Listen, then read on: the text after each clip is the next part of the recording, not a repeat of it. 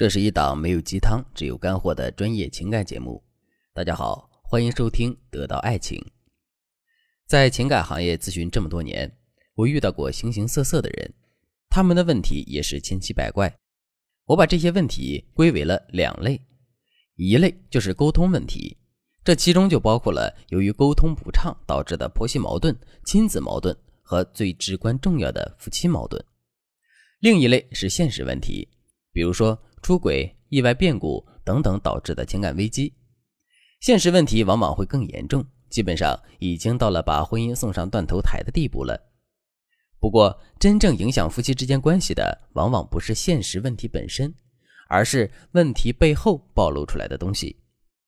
就拿出轨问题来举例，有的妻子经常对丈夫颐指气使，不管是在家里还是在外面，只要男人惹自己不高兴了，她就会破口大骂。一个男人找老婆可不是天天来讨骂的。既然在妻子这里找不到幸福，那他肯定会把目标转向其他女人了。这就是一部分男人出轨的主要原因。我们也能看出来，这些现实问题往往生发于沟通中的小问题。不过，最让我心痛的是，很多妻子根本意识不到自己在沟通上有问题，即便你跟他讲再多方法，也无济于事。今天的节目中，我就跟大家科普一下聊天中的两个误区。不管你是单身还是宝妈，这堂课对你来说一定非常有用。那我们直接进入正题。第一个误区：尴尬式聊天。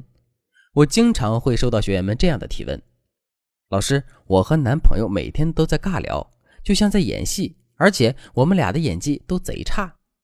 他好像更喜欢那种幽默的女孩，但我不知道怎么说他才会开心。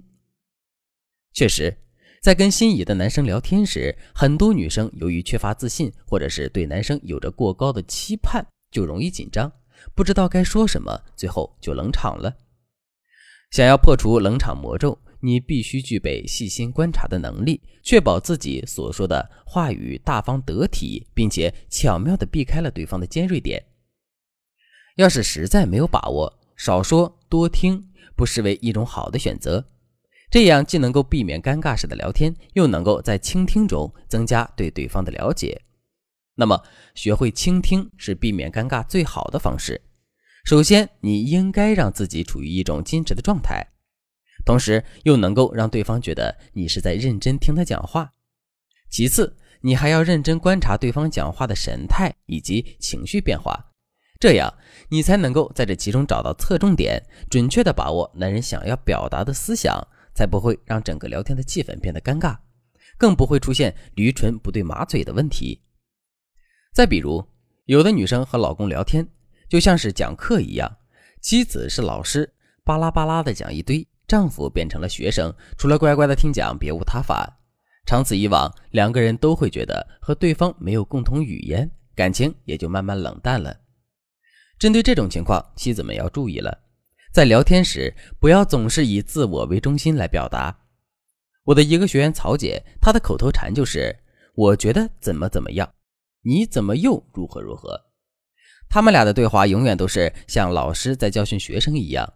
老师看到学生不回答问题，着急的要命；学生却害怕说错什么，一直很委屈。这样的沟通不尴尬才怪呢。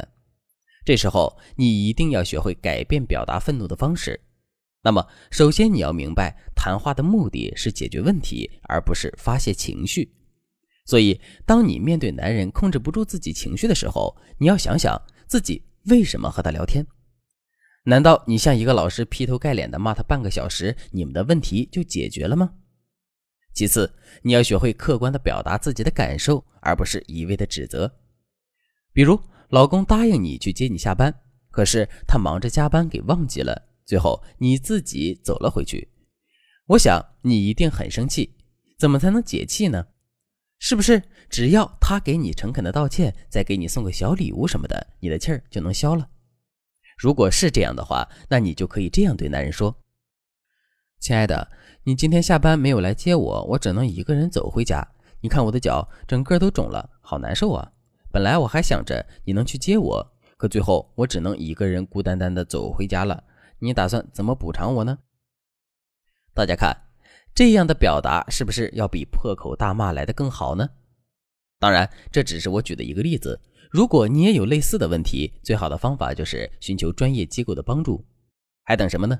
赶快添加微信文姬零幺幺，文姬的全拼零幺幺，我们的导师会根据你的具体问题给出最有效的解决办法。下面我来讲第二个误区：查户口式聊天。我们在和别人聊天的时候，经常会不自觉地变成一问一答，也就是所谓的查户口式的聊天。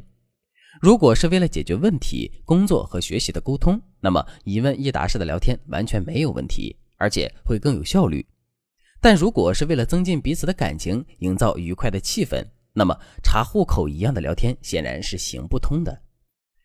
这样连续性的提问，再搭配快的语速和高音调，就很容易变成咄咄逼人的对话。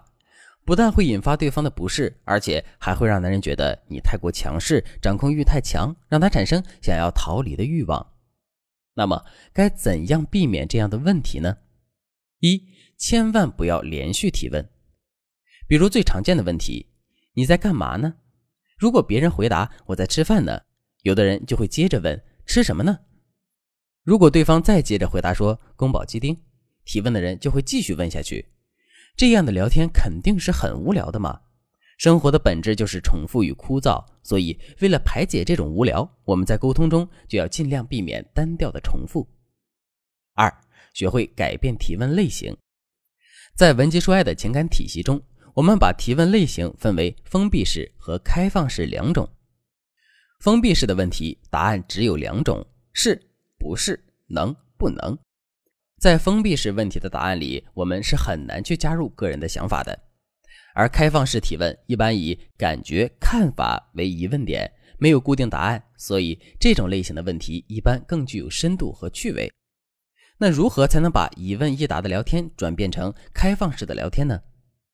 我们还是拿刚才的吃饭来举例。其实你不妨把自己的中午饭拍一张照片，然后告诉他说。这是我的午饭哟，都是我亲手做的，你觉得怎么样？这就是一个典型的开放式提问。回答问题的人可以评价你的美食，也可以夸奖你的手艺，还可以请教你如何烹饪这道美食。当你的问题给了他更多回答的可能性，你们之间的聊天就不会止于嗯嗯啊啊了。不过，想要熟练掌握开放式的聊天，可不是一朝一夕就能做到的。如果你也在感情中遇到了沟通问题，那就赶快添加微信文姬零幺幺，文姬的全拼零幺幺，在导师的帮助下，你一定能够轻松化解难题，从此你们之间沟通再无障碍。好了，今天的内容就到这里了。文姬说爱，迷茫情场，你的得力军师。